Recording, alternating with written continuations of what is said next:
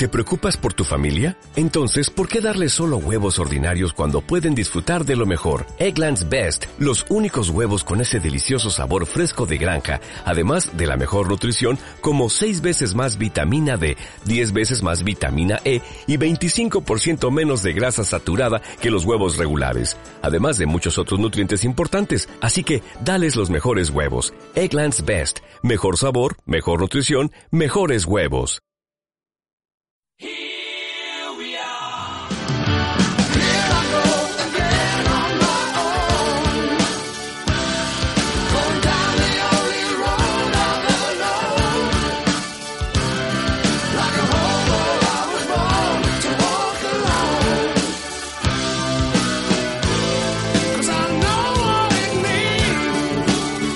Buenas, yo soy John, él es Rubén, esto es Historiadores Magazine. Comenzamos. A continuación, las noticias del mes. La noticia. La del noticia del mes. No, no, no. Tampoco. La noticia de la semana. Millions of people don't know what to think or say, and no congressman will ever dare to tell them the truth. Bueno, la noticia de esta semana tiene que ver con arqueología submarina. Eh, un tema bueno, una- bastante recurrente en este programa, ¿no? Eh, sin, sin más, ¿eh? No es una noticia que vaya a cambiar la historia Nos la interesa la arqueología y nos interesa lo Sí, submarino. Esto es. ¿Eh? Bajo del mar. Debajo del mar. Bajo del mar. No hay- No se dice bajo del mar. No No, es una- debajo. a ver si puedo seguir. Digo que, que no es una historia que, que- que vaya a o sea, no es una, una noticia que vaya a reescribir la historia. Eh, Y eso últimamente estás trayendo muchas de las sí, que no reescriben. por nada. eso, esta sí más, eh, no tiene ningún tipo de importancia, pero me ha resultado curiosa. Y es el enigma del esqueleto cubierto de percebes que apareció en un barco hundido en 1686. Hombre, ese sale en Piratas del Caribe. Sí, me ha resultado curioso, digo, por esa mezcla entre arqueología y un poco CSI, ¿no? De investigación forense que hay y tal, y, y por eso la vamos a narrar, ¿no? Eh, es una noticia que firma Manuela, Manuela Ansede en el país en, eh, en- nada, el 28 de diciembre de 2019. Eh, eh, en, en- en- en 2004 eh, hubo un funeral, en, eh, un martes normal y corriente, eh, un funeral eh, de una persona que de la que nadie sabía su nombre, y, y- pero acudieron 400 personas al, al- al funeral, ¿no? El, el 3 de febrero de 2004 en, en el cementerio estatal de Texas, en, en Austin. Eh, era un, un muerto sin identificar, pero en algún momento de, la- de toda la historia todo el mundo había empezado a llamarle Bob. Eh, y ahora eh, su ADN empieza a revelar quién era realmente esta persona, ¿no? Eh, Cuando estaba vivo, aquel desconocido se subió a un barco al otro lado del Atlántico, en el puerto francés de La Rochelle, en julio de 1684. Una flota de cuatro navíos, 300 hombres y contadas mujeres a bordo, zarpó aquel día, el día 24 de julio, digo, de 1684, eh, de, eh, de la costa de Francia con una misión encomendada por el rey Luis XIV. Establecer una colonia francesa en el Golfo de México y espiar las minas españolas de plata para preparar una futura invasión. Ojo, cuidado, eh. Al mando de la expedición iba Robert Cavelier, eh, un explorador francés de 43 años. Casi nadie regresaría con vida a su casa. Adelanto ya el. el Nos gustan las expediciones que, no- que no llegan Que no llegan bien. que no llegan bien, ¿no? Es verdad, como la de Scott que contamos. Sí, eh, la semana pasada. que contamos. El, eh, el primer eh, barco, el San François, fue abordado por corsarios y jamás tocó tierra en América. El segundo buque, el Aimable, encalló y quedó destruido cerca de la costa de Texas. Eh, la tercera nave, el Jolie, eh, con la tripulación diezmada, emprendió la vuelta a Francia dejando a Cavelier con un solo navío y un puñado de hombres acampados en la bahía tejana de Matagorda. A comienzos de 1686, una tempestad hundió el último barco de la flota enviada por el Rey Sol, el La Belle. La Bella, la. A bordo estaba Bob. Nadie le volvió a ver hasta tres siglos más tarde. Se fue a comprar tabaco, ¿verdad? Y, Y no, se no no apareció hasta- no. Tres siglos, ¿eh? En el verano de 1995, los buzos de la Comisión Histórica de Texas se zambulleron en aguas poco profundas de la bahía de Matagorda para rastrear una pista. Su magnetómetro había detectado una anomalía, quizá causada por objetos metálicos en el fondo del océano. Tras varias inmersiones, los submarinistas encontraron un cañón de bronce asomando por el suelo arenoso. Allí abajo, increíblemente bien conservado, estaba el navío La Belle. Era una cápsula del tiempo eh, en el siglo XVII, ¿verdad? Una cápsula del tiempo del siglo XVII. Los arqueólogos entonces levantaron una muralla de acero alrededor de la nave naufragada y eh, bombearon el agua marina hacia el exterior. Durante meses trabajaron excavando el barco en seco, eh, dentro de una insólita estructura clavada en medio del océano. Esto es lo que hace tener dinero. Hombre, Eh, en las tripas del navío encontraron los ingredientes necesarios para fundar una colonia.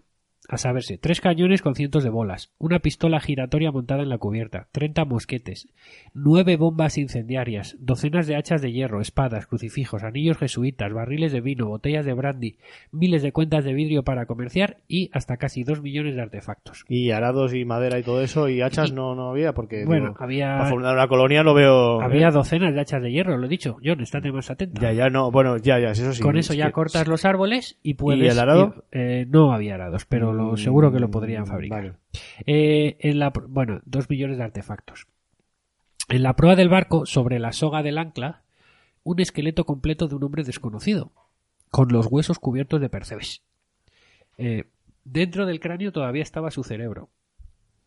Conocemos unos pocos nombres de las personas que estaban en el barco en el momento del naufragio y sabemos qué pasó con ellos. Explica Brad Jones, el arqueólogo jefe de la Comisión Histórica de Texas, una agencia estatal dedicada a la conservación del patrimonio. El esqueleto encontrado es un enigma.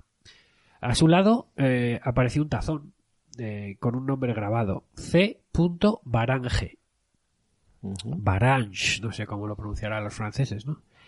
Es un apellido presente en Francia y en España. Eh, en la provincia de Barcelona hay 186 personas que se apellidan Barangé, según el Instituto Nacional de Estadística. Sin embargo, este nombre no aparece en ninguno de los registros descritos en aquella expedición.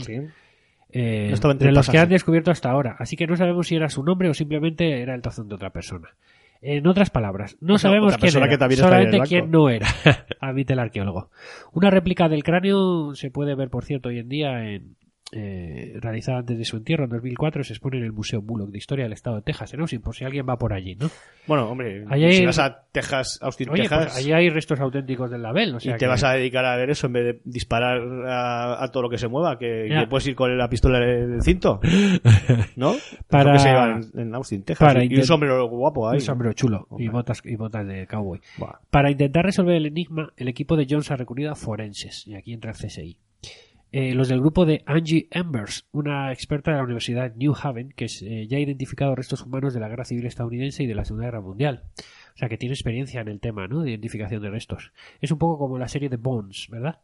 Eh, su laboratorio ha analizado ahora muestras de ADN del esqueleto de Label, pero también ha analizado muestras de un peroné encontrado entre la carga del navío. Y ojo, hay sorpresa.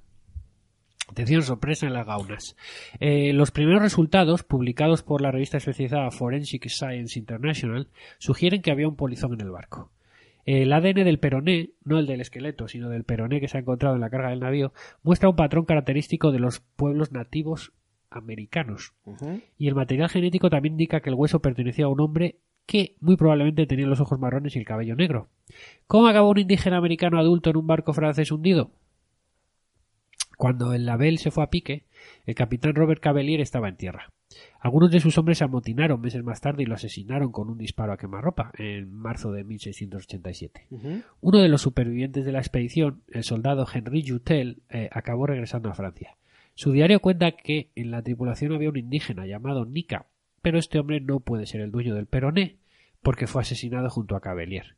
Lo más probable es que los restos sean de un indígena caranguaca local, que estuviera rebuscando en el barco, en el barco naufragado, se quedara atrapado y muriese.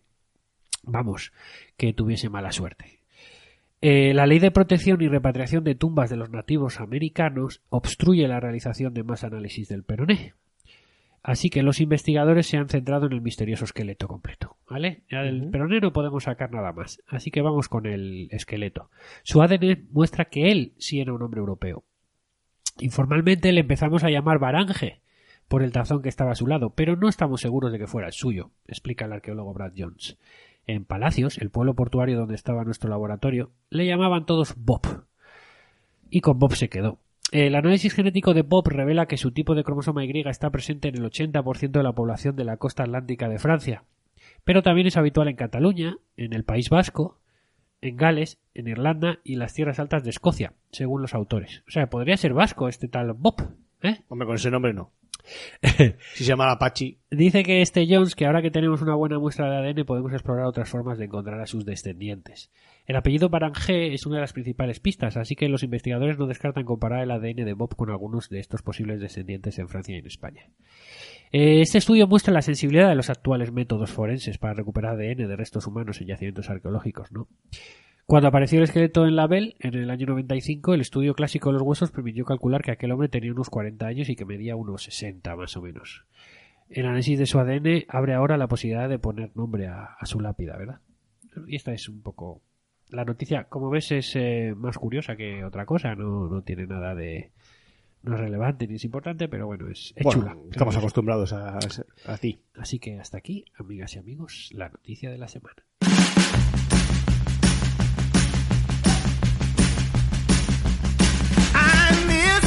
You so.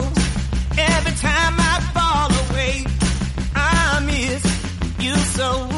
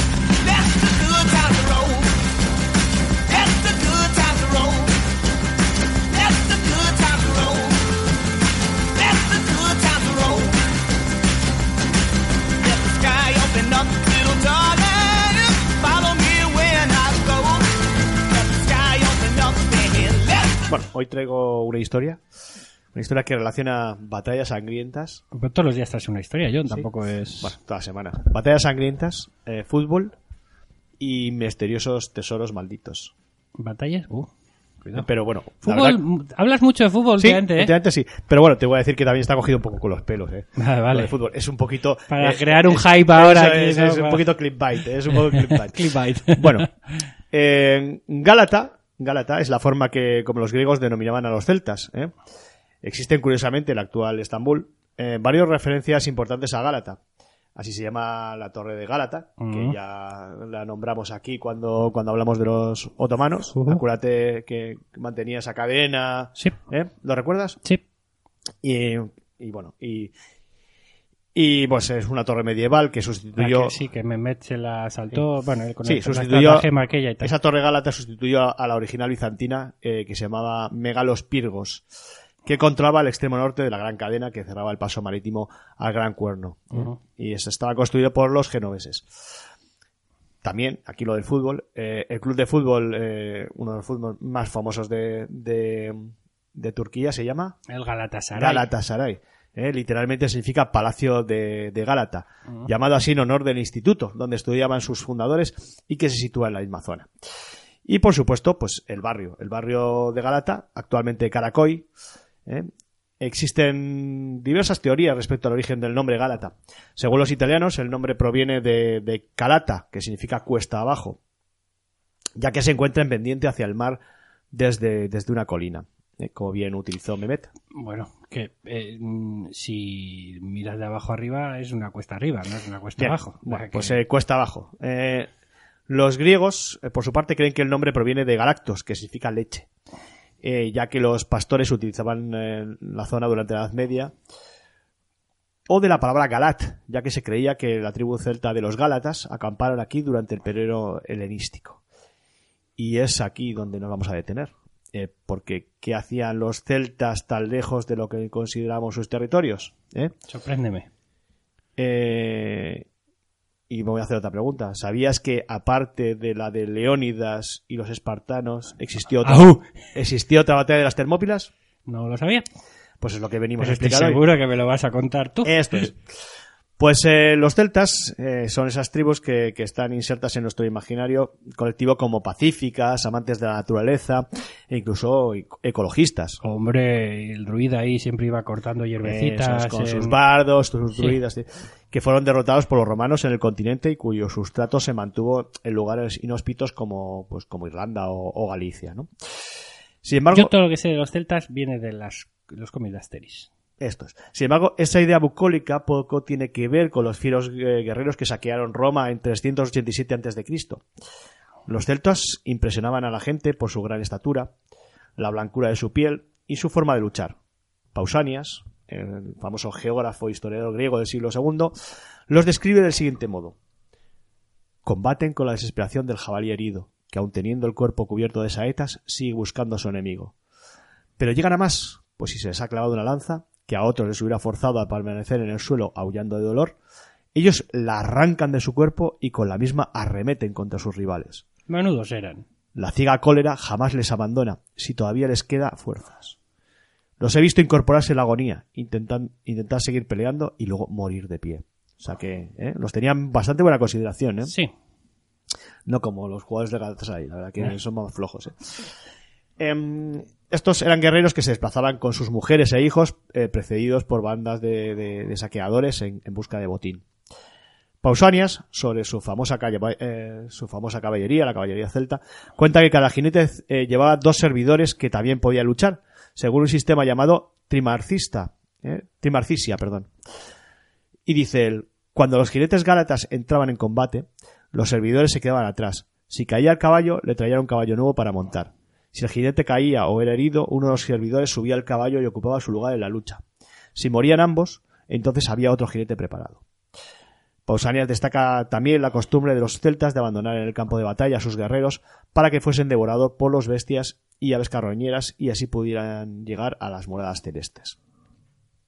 Pues es tontería, porque si moría el caballo traían otro caballo nuevo y si moría el jinete traía otro jinete nuevo, pues que empiecen ya luchando desde el principio, porque parece que hay caballos de sobra para, para ji- jinetes y para criados. O sea, bueno, en fin. Bueno, te vas a meter con su mías. sistema. te vas a meter con su No me gusta su sistema.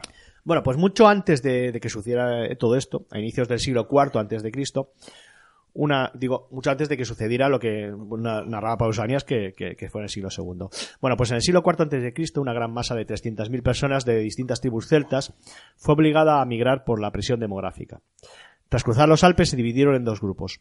Unos entraron en el norte de Italia, en concreto los galos, eh, y saqueando a Roma, como ya hemos dicho, y el otro se estableció en Panonia, que es una zona que estaba eh, cerca del Danubio, entre las actuales Hungría y, y- y las repúblicas ex-yugoslavas. Sale mucho por aquí también esa zona. Sí, donde vivieron por generaciones.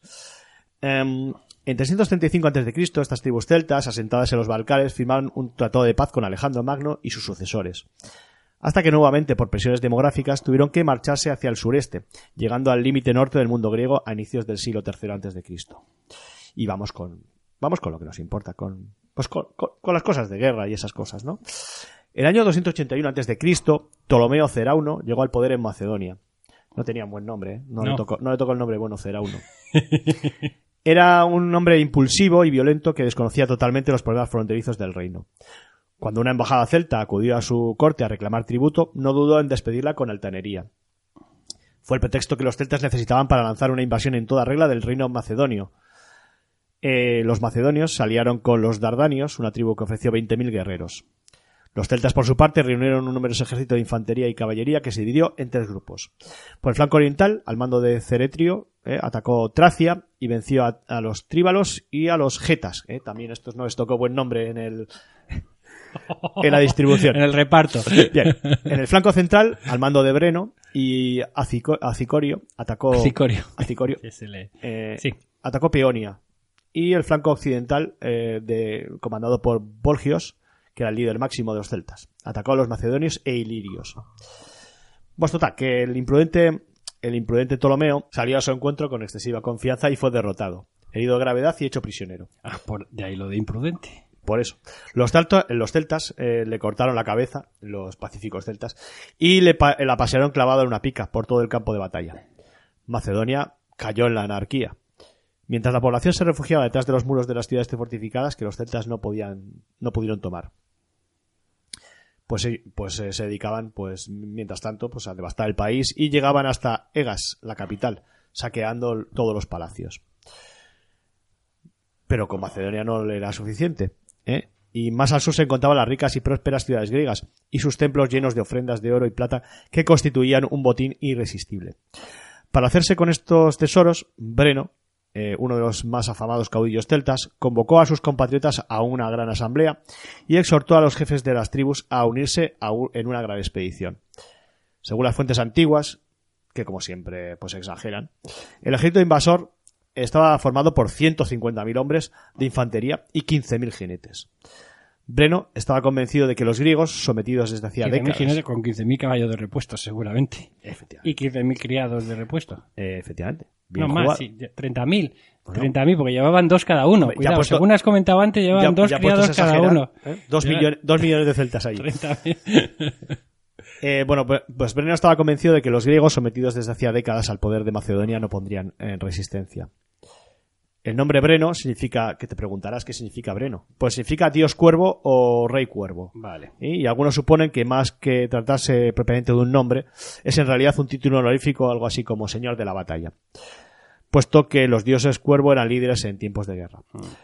Bueno, que acostumbrado a todo tipo de, de combates, eh, Breno nunca elegía un emplazamiento ni ordenaba el avance de sus ejércitos sin antes haber estudiado a fondo el terreno. O sea que era un buen estratega, ¿no? Los griegos, por su parte, eh, formaron un ejército con- conjunto de fuerzas procedentes de Beocia, Etolia, Fócide, Lócride, Megara y Atenas. Eh, los atenienses aportaron las naves y ostentaron el mando supremo. Todo esto te suena, ¿no? No te suena, ¿no? Nada. Eh, pues, eh, bueno, pues total, que se valieron de su tradicional eh, reputación. Bueno, pues el ejército griego contaba en total con unos 23.000 hoplitas y 1.500 jinetes a los que habría que sumar un número inde- indeterminado de tropas no muy bien armadas. Eh, los griegos cortaron los puentes del río Esperqueo para tratar de evitar que los invasores los cruzasen. Pero Breno escogió a 10.000 de sus mejores guerreros, los mal- más altos y mejores nadadores, para que lo cruzaran más abajo durante la noche usando sus escudos como balsas. Qué inteligente. Después Breno obligó a la gente del lugar que a, que ten- a que tendiera nuevos puentes sobre el río para que los atravesara el resto del ejército, una vez que ya había pasado al otro lado. Viéndose amenazados, los griegos se, retiraron hasta, hasta el paso de las Termópilas, ¿eh? Que, bueno, pues eh, El famoso, Famoso. de las Termópilas. Eh, al llegar allí, en Breno atacó de inmediato, pero los griegos mantuvieron sus filas en orden y contuvieron la ofensiva. Desde retaguardia, la infantería ligera helena disparaba arcos y, y ondas, causando gran daño a los celtas, que luchaban casi desnudos y tenían como única arma Arcos y defensiva. ondas no, dispararían flechas y piedras. Bueno, con, con los, con los arcos y las ondas, efectivamente, a no ser que, que fueran muy brutos y las tiraran directamente. Eh. Pero bueno, seguro que tenían un, un esclavo detrás dándoles otro. Así que, bueno. Em, bueno, total que tú imagínate que los celtas iban casi desnudos y tenían como única arma defensiva sus grandes escudos, eh, con los que pasaban el... Que les valían para todo, para cruzar ríos y para todo. Pues a pesar de su coraje, los celtas conseguían escasos avances en un lugar tan estrecho, por lo que sus jefes dieron orden de retirarse. Lo hicieron en total confusión, pisoteándose y precipitándose muchos de ellos por el barranco de las marismas que se extiende por las Termópilas. Breno eh, reaccionó entonces enviando a 40.000 infantes y 800 jinetes celtas a Etolia, lugar de origen de muchas de las tropas griegas. Su intención era dividir a los griegos haciendo que los etolios, el grupo más numeroso y belicoso, ¿eh? los dos pues riman, belocoso y, y- y numeroso, eh, regresaron, eh, regresaron a sus tierras para defenderla. En esta ofensiva, eh, los celtas tomaron la ciudad de Calión, donde cometieron toda clase de atrocidades. Cuando los etolios supieron del ataque, abandonaron las Termópilas y regresaron a defender las ciudades de su región. Y cuando los celtas que habían devastado Etolia emprendieron, emprendieron el retorno a las Termópilas, sufrieron por su parte emboscadas de los griegos que les atacaban con lanzas y flechas, esta vez sí, no con las flechas. Está bien dicho, ¿no? Sí, sí, sí. Perfecto. De modo, me- de modo que menos de la mitad. Tienes mi beneplácito. De modo que me- menos de la mitad lograron reagruparse en el desfiladero. O sea que, eh, un poquito. Eh, es- Breno era un estratega, pero ya veremos que, que le salen problemas por todos lados. Entonces los habitantes de la ciudad de, de Heraclea, eh, deseando que los invasores se marcharan cuanto antes de su territorio, ofrecieron conducir a Breno por el sendero que en otro tiempo había usado el ejército de Jerjes para rodear al ejército griego comandado por Espartano Leónidas. ¿Te acuerdas de, Sí, de- sí. de esa historia? Ajú. Pues Breno, to- pues Breno utilizó el mismo sendero y envió 40.000 guerreros porque el hombre repite dos veces el mismo error. Ujú. eh, 40.000 guerreros de sus ejércitos por esa ruta. Aquel día había mucha niebla, de modo que los focidios, eh, que estaban de guardia, eh, no vieron al enemigo hasta que lo tuvieron muy cerca. Los combatientes griegos se defienden valerosamente, pero tuvieron que retirarse, embarcándose en las naves atenienses y dispersándose por sus patrias. ¿eh? Mala suerte que les pillara niebla ese día, ¿eh? ¿eh? Porque es que es mala Bueno, suerte. pues, la, la historia se repite. Veremos que, que en esta historia eh, el, el componente meteorológico es muy importante. Ujú. Bueno, pues total, que los celtas tenían ahora totalmente libre el camino hacia el corazón de Grecia. Parte de los galos se quedaron en, en Heraclea. ¿Heraclea o Heraclea? Da igual. Bueno, en Heraclea. Eh, con el botín logrado. Tras cruzar las Termópilas, Breno marchó con 40.000 galos al Ática. Su objetivo era Delfos, el venerable santuario en el que esperaba encontrar toda clase de riquezas. Breno se dirigió hacia allí a marchas forzadas, pero cuando entró en el recinto sagrado se sintió decepcionado al no hallar aquellos magníficos tesoros y las estatuas de plata y oro macizo que, la, que, que su fama pregonaba, ¿no? Ujú. Breno ignoraba, o quizás lo sabía, pero se lo ocultó a sus tropas, que 70 años atrás los focidios habían ocupado Delfos y habían usado sus ricos tesoros para pagar un ejército de 10.000 mercenarios. El historiador Diodoro explica también que Breno, al penetrar los templos de Delfos y contemplar las estatuas de madera y piedra, se rió de los griegos por creer que los dioses tenían forma de- humana. Bueno, pues los griegos de la Fócide, de, de- de la Fócide de Anfisa y de Tolia, reunieron a toda prisa pues, las fuerzas que les quedaban eh, disponibles para enfrentarse a, a- a los bárbaros, ¿no? Un grupo atacó a los celtas que había permanecido en Heraclea, mientras que otros se concentraron en, Delfos para, luchar contra Breno. El día en que se produjo el choque decisivo hacía un frío riguroso y la, niebla lo la nieve, en este caso no la niebla, lo cubría todo. Por si fuera poco, se desató una gran tormenta con truenos y relámpagos que asustó a los celtas, ¿eh? cuyo único temor en el mundo, ¿eh? según Arriano, era que el cielo cayera sobre sus cabezas, ¿eh? como bien dice eh, en Asterix, ¿no?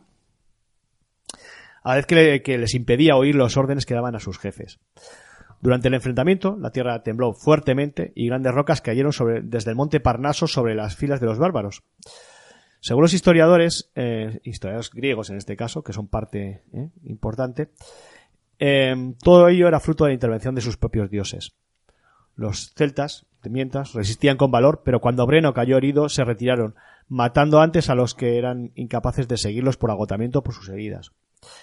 En esta batalla murieron 6.000 6.000 celtas. Pausanias agrega que otros muchos eh, murieron a causa de un desprendimiento en una gran nevada. Otros en una noche en la que se apoderó el pánico de ellos, porque cuando acamparon para descansar, los, celtas creyeron huir ruidos de la caballería griega que les atacaba, lo que, se lo que sembró la confusión entre ellos hasta el tal punto que tomaron las armas y se dieron muerte muchos entre sí mismos. ¿Eh? Aquí nos, nos acordamos de- del escuadrón suicida de, de la vida de Brian. ¿eh? Que cargan y, y para suicidarse. Para suicidarse, sí. Pausanias habla incluso de que los celtas se, le- se les aparecieron los fantasmas de antiguos héroes griegos. Habían cometido el error de no hacerse acompañar por ningún druida que pudiera poner remedio a tanta calamidad. Vamos, que a Zeus y Apolo vencieron a Tutatis y a Belenos. A Tutatis, eso es. Al día siguiente, los celtas continuaron la retirada hacia el norte, acosados por los griegos que con su táctica de guerrillas les infligieron muchas bajas. Breno, por fin, eh, se reunió con Acicorio, que se había quedado, acuérdate, cerca de, de, de Heraclea, vigilando, Pues no me acordaba. Está bien que me lo digas. se había quedado en Heraclea vigilando el botín antes conseguido. Pues herido, aunque no de gravedad, aunque no de gravedad, Breno se sentía responsable del fracaso de la expedición. ordenó matar a los heridos y quemar el botín. ¿eh? Unos pacíficos. Herido no de gravedad, ¿qué significa? Como Porque cuando ya lo yo veremos, me corto, cuando yo me corto con una hoja de papel, por ejemplo, en un dedo que Efectivamente. Pues eh, no, no, no- no estás de No, bueno. habría que ver ahí qué, grados. Pero bueno, bien, continúa. Bueno, puesto que, que sabía que el Egipto nunca lograría regresar a casa si tenía que ocuparse de transportar a los heridos y el, el producto de la rapiña. Y después él mismo se quitó la vida bebiendo gran cantidad de vino puro, Oh. ¿eh? que es una forma muy romántica de Sí, suicidarse. sí, sí, ¿eh? sí, sí. Porque, bueno, en la antigüedad la gente bebía vino, pero con agua. ¿eh? Eh, lo aguaban porque era prácticamente imposible beber vino puro. Ahora ya estamos acostumbrados al vino puro. No, yo diría que lo contrario. Pero bueno. Bueno, los demás celtas llegaron a- en su retirada hasta, hasta el Esperqueo, el, el río que habían va- eh, Mm. con, Sí, de con ese sí me acordaba.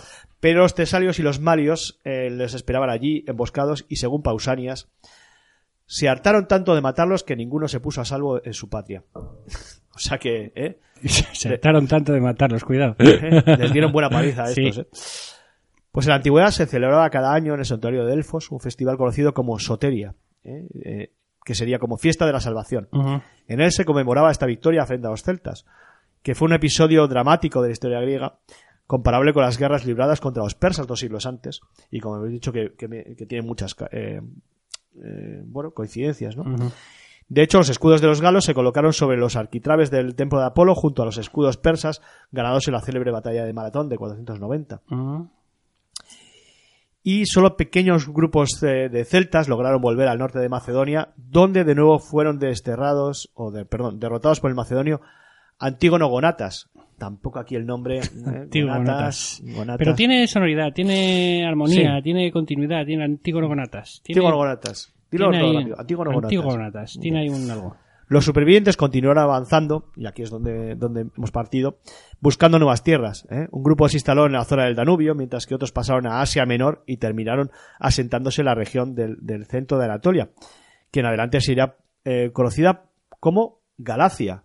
¿eh? en las proximidades de la actual Ankara. Acuérdate que el origen de, de los eh, de los otomanos estaba en Angora y, y Galacia, ¿eh? La zona- esa zona de no era bueno era Galacia era una de las zonas bueno fueron reclutados como mercenarios por reyes eh, como Mitriades I del Ponto y su hijo Ariobarzanes ¿eh? en sus guerras contra Ptolomeo II de Egipto y se fueron cada vez, eh, haciendo cada vez más fuertes, llegando a atacar los territorios del imperio Seleucida y más tarde el reino de Pérgamo, cuyo rey Atalo I los derrotó.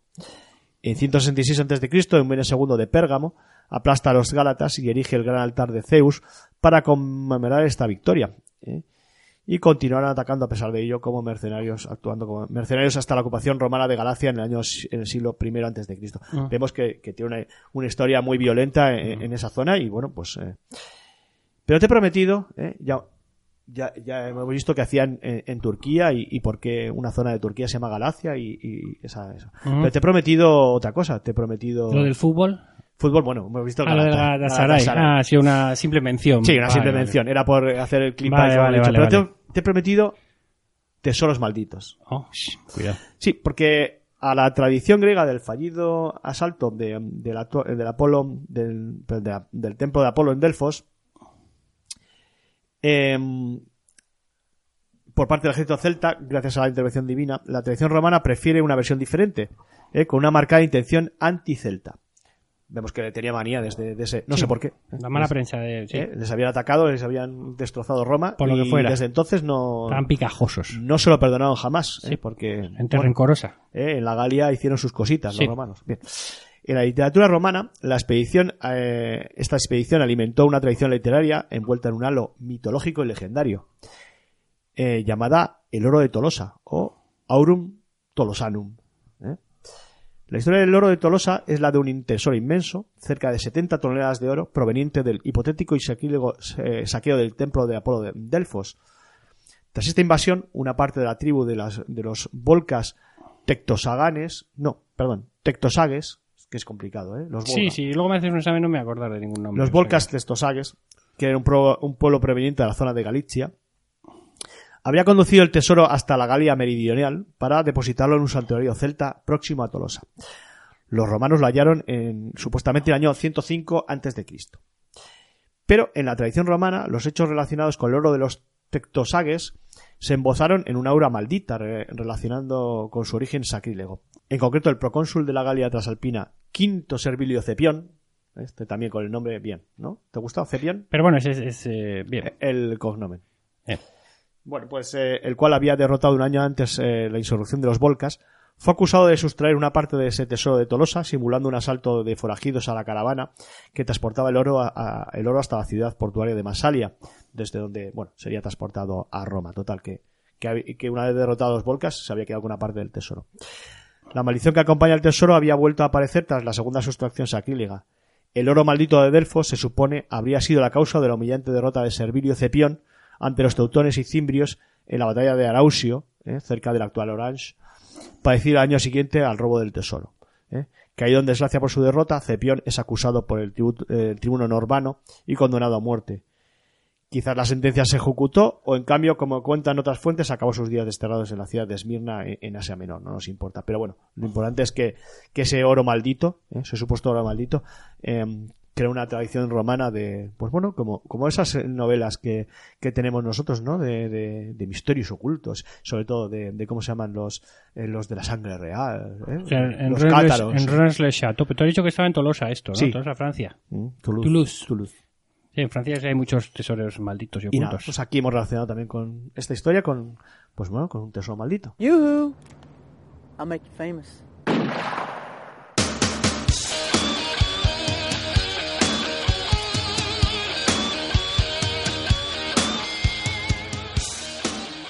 Pues vamos con nuestra sección del Far West. Y en esta ocasión vamos a hablar de las Boomtowns.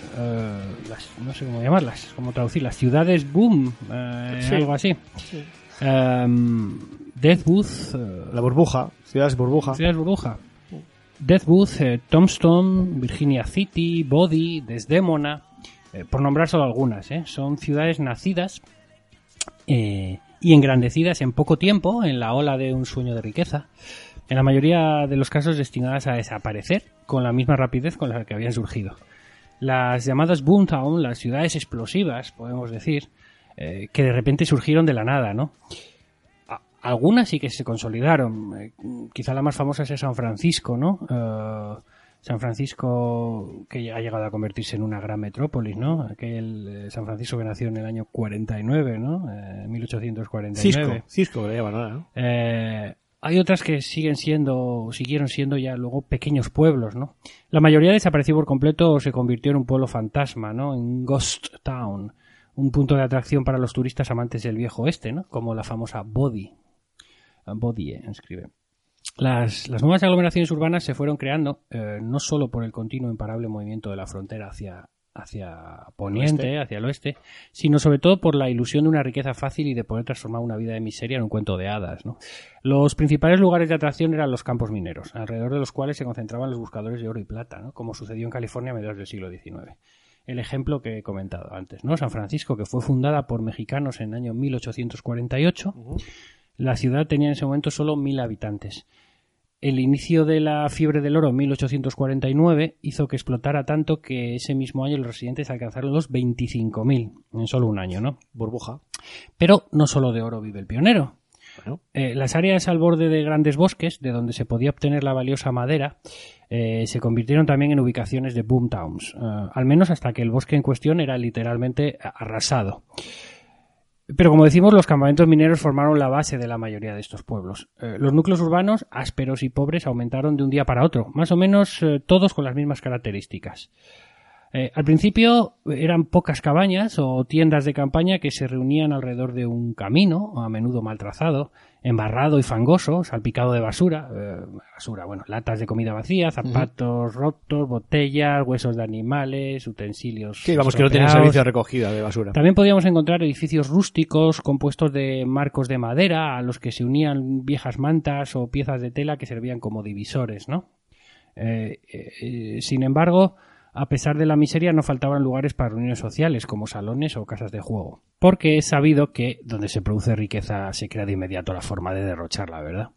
En poco tiempo, eh, si la importancia minera del centro se consolidaba, el campamento comenzaba a asumir las características ya de una ciudad real, y ese camino primario se acababa convirtiendo en la calle principal, el Main Street, ¿no? Sí.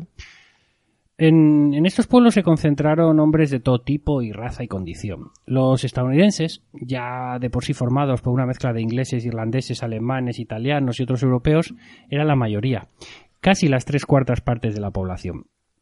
Casi todos ellos eran antiguos granjeros en áreas alrededores del Mississippi, atraídos por el espejismo del dinero. Se llamaban Pikes, piques, ¿no? Porque provenían principalmente del condado de Pike. Pero también estaban los Yankees de la costa este, o- los Sonorans eh, procedentes de México.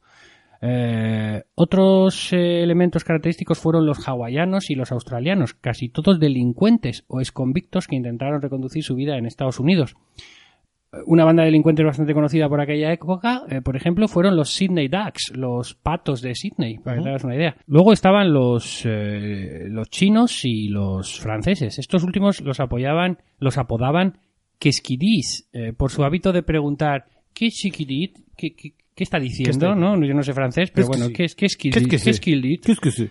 En este crisol ciertamente no faltaron las formas de racismo, ¿no? Que tuvieron como primeras víctimas a chinos y a mexicanos. Hombre, y a franceses, ¿no? Porque Además- esa, esa expresión es un poco Bueno, racista. además de los propios nativos, ¿no? Fueron explotados en el trabajo en las minas y masacrados sin que nadie abriera la boca, simplemente porque no se les consideraba estadounidenses, entre comillas, ¿no? Eh, la vida de los habitantes de las Boomtown, bueno, era aburrida y monótona. Trabajaban todo el día en las minas o cortando árboles, con los pies en el agua o quemados por el sol. Por la noche, agotados y a menudo exhaustos por un día improductivo, regresaban a sus miserables hogares y preparaban una comida frugal, también monótona, ¿no? Como sus vidas. Eh, pan, frijoles y carne de cerdo, como mucho. Eh, todo lo demás era demasiado caro. Incluso patatas, sin mencionar los huevos, el queso y las frutas, que eran un lujo para disfrutar contadísimos días al año. La limpieza y la higiene eran escasas. Eh, lavamos nuestra ropa nosotros mismos, cuando la lavamos, o se la confiamos a alguna mujer de buen corazón o a los chinos, ¿no? Que Esto le pasa también Que iba a- poniendo ya sus lavanderías, ¿no? Esta le pasa también a la protagonista de, de la última trilogía de Star Wars, que siempre va con la ropa sucia, nunca se la Ya, cambia, ¿eh? Y es que ropa blanca encima. Y encima blanca y le, le aguanta bien, ¿eh? En- Al final ya no, pero le viene aguantando, pero tiene pinta de que ole- oler fuerte esa mujer, ¿eh? Tiene pinta. En, en tales pelo también un poquito sucio a veces, ¿no te parece? Sí. En tales condiciones, la ausencia de cualquier forma de atención médica era un problema grave.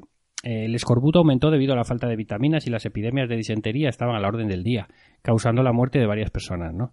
Eh, luego estaban los resfriados, varias fiebres y la malaria, que era endémica.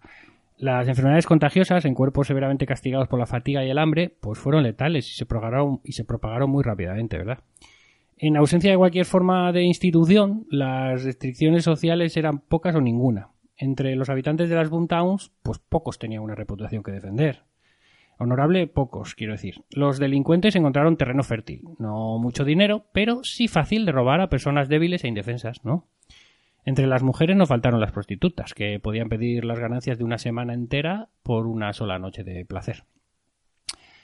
En las pocas horas de descanso o en los días en que se permitía no trabajar, la gente abarrotaba los salones o entraba en las casas de juego, que a menudo estaban al aire libre o bajo un techo muy, muy, muy, muy sencillo, muy simple, ¿no? Los domingos la gente bebía eh, y jugaba todo el día, o al menos mientras les durase el dinero para gastar. Eh, mujeres de mala reputación, taúres, taberneros sin escrúpulos, aventureros dispuestos a cualquier cosa y jugadores profesionales a la búsqueda de presas fáciles, ¿no? Estas eran las únicas categorías de personas que podían esperar tener un poco de suerte en Boomtown. Es decir, los, los buscadores de oro realmente... eh, los que respetaban la ley o creían que era necesaria alguna forma de justicia se unieron para dar una apariencia de orden a este caos, ¿no? Así que nacieron los comités de ciudadanos, dirigidos por un presidente que se tomó la molestia de elaborar una serie de códigos y garantizar un mínimo de legalidad, a veces de manera prematura y brutal, ¿no? El comité nombró a un sheriff para detener a aquellos que violaban las reglas. De ser necesario, se llevaron a cabo juicios con tribunales compuestos por los miembros del comité.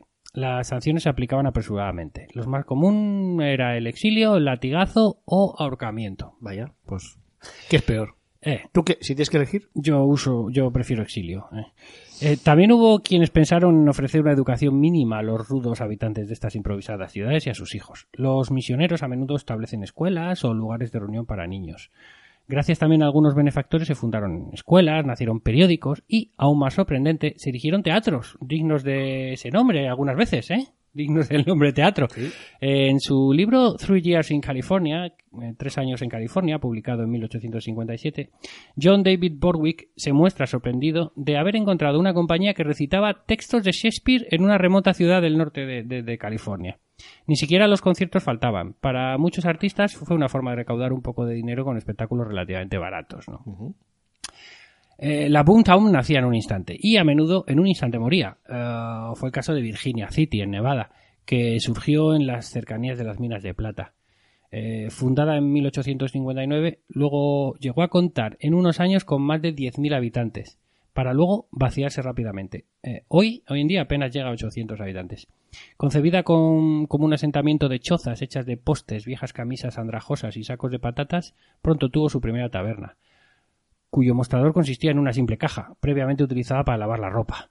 Allí se sirvió alcohol aromatizado, eh, aromatizado imposible saber con qué, ¿eh? que se vertía en sucios vasos de hojalata. Eh, luego vino un tal eh, Nick Ambrose, llamado Duke Nick, Dutch Nick, el Nick el holandés, con su tarántula Juice, ¿Mm? Se decía que las tarántulas o las serpientes que mordían a un hombre que fuese eh, que iba que fuese cargado, que hubiera Sí, bebido de este sí. brebaje, morían al instante. O sea, si tú habías, veni- habías bebido esto y te mordía una serpiente, pues la serpiente moría. De lo que pudiera llevar el brebaje este de, de níquel holandés, el tarántula Juice. Al principio había tan pocas viviendas que los mineros dormían todos juntos, apilados en unas pocas habitaciones. Pero solo un año después, eh, este asentamiento de, que estamos describiendo, el de, el de Virginia City, eh, ya tenía un teatro, 38 tiendas de artículos diversos, 9 restaurantes, 8 hoteles y 25 salones. ¿eh? Ojo, cuidado. Un destino similar tuvo la ciudad de Gila, eh, fundada en 1853 y que murió en unos 10 años, después de haber visto extraer de sus minas unos 2 millones de dólares en oro. Eh, comenzó con un bar para satisfacer las necesidades de la vida, escribió Rufus K. Willis, y más tarde se sumaron una tienda de comestibles y un restaurante chino. Hubo dos cosas que nunca se vieron en la ciudad. Una iglesia y una prisión. Innecesarias las dos. A fin de cuentas, todos iban armados, si no con un arma de fuego, sí con un cuchillo al menos. En algunas de estas ciudades en auge, la vida era tan brutal que en los cementerios las tumbas de los muertos por causas naturales podían contarse con los dedos de una mano. Bueno, pues eso es un poquito lo que... para que te hagas una idea, ¿no? De, Sí. De cómo eran este tipo de, de, de ciudades que, pues eso, surgidas a, a raíz de una ilusión, de, de la ilusión de hacerse rico, la fiebre del oro, eh, Sí, y que que, muy- tal y como... Y que muchas veces yo creo que refleja muy bien el cine porque, porque es un decalado de corto en piedra y, y simboliza muy bien lo que era realmente Sí. ello. Es un campamento un poquito Sí. con, más eh, ínfulas que, que, que- ¿Qué otra que cosa? cimientos, ¿no? Si alguien eh, puede ver la serie de Deathwood eh, Sí, de sí. HBO, ahí el pueblo de Deathwood es, es, es prácticamente una, una calcomanía de esto que acabamos de, más o menos de esto que acabamos de, de comentar. Eh, y es una maravilla de serie, por otra parte. Bueno, pues eso lo opinas tú. Eso opino yo.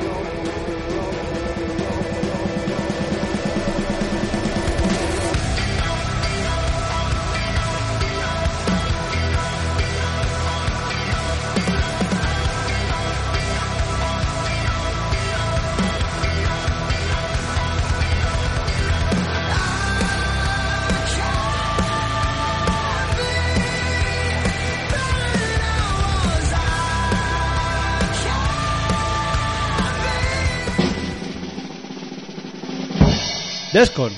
Textualizados.